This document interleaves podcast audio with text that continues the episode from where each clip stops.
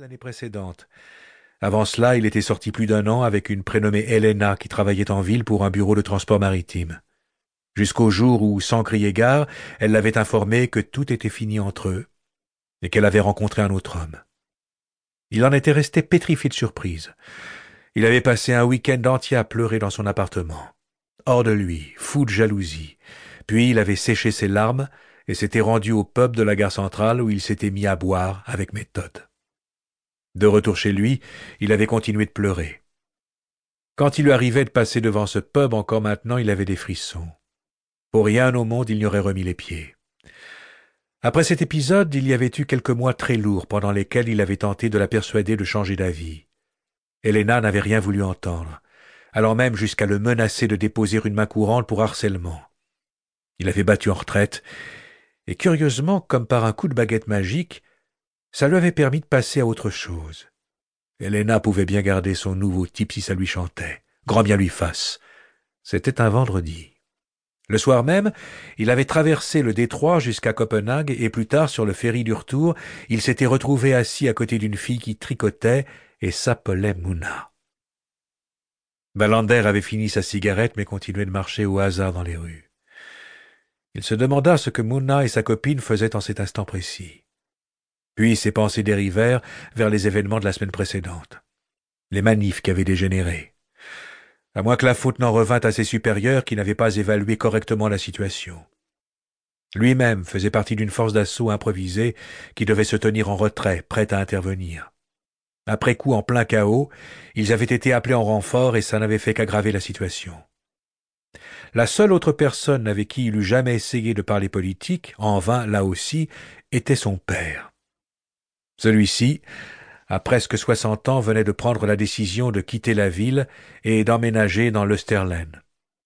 Son père était un être capricieux aux réactions imprévisibles, capable de se mettre dans des colères insensées, comme le jour où il avait failli couper définitivement les ponts avec son fils, parce que celui-ci lui avait annoncé son intention d'entrer dans la police.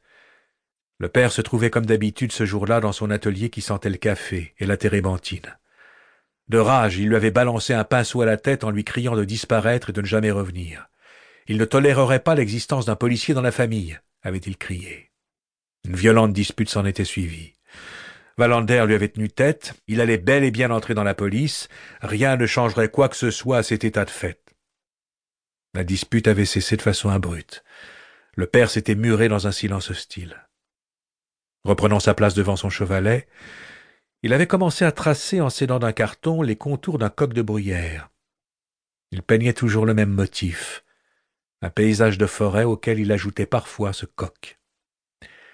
Il s'aperçut que penser ainsi à son père lui faisait plisser le front. Aucune réelle réconciliation n'avait jamais eu lieu. Mais d'une façon ou d'une autre, il s'adressait à nouveau la parole.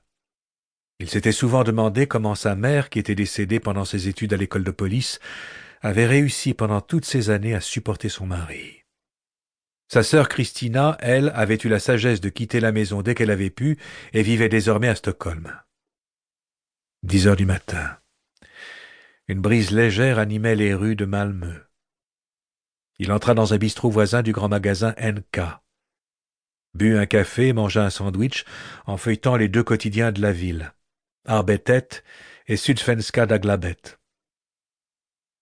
Dans l'un comme dans l'autre, les courriers de lecteurs louaient ou critiquaient, c'était selon, l'action de la police lors des manifestations. Il tourna la page.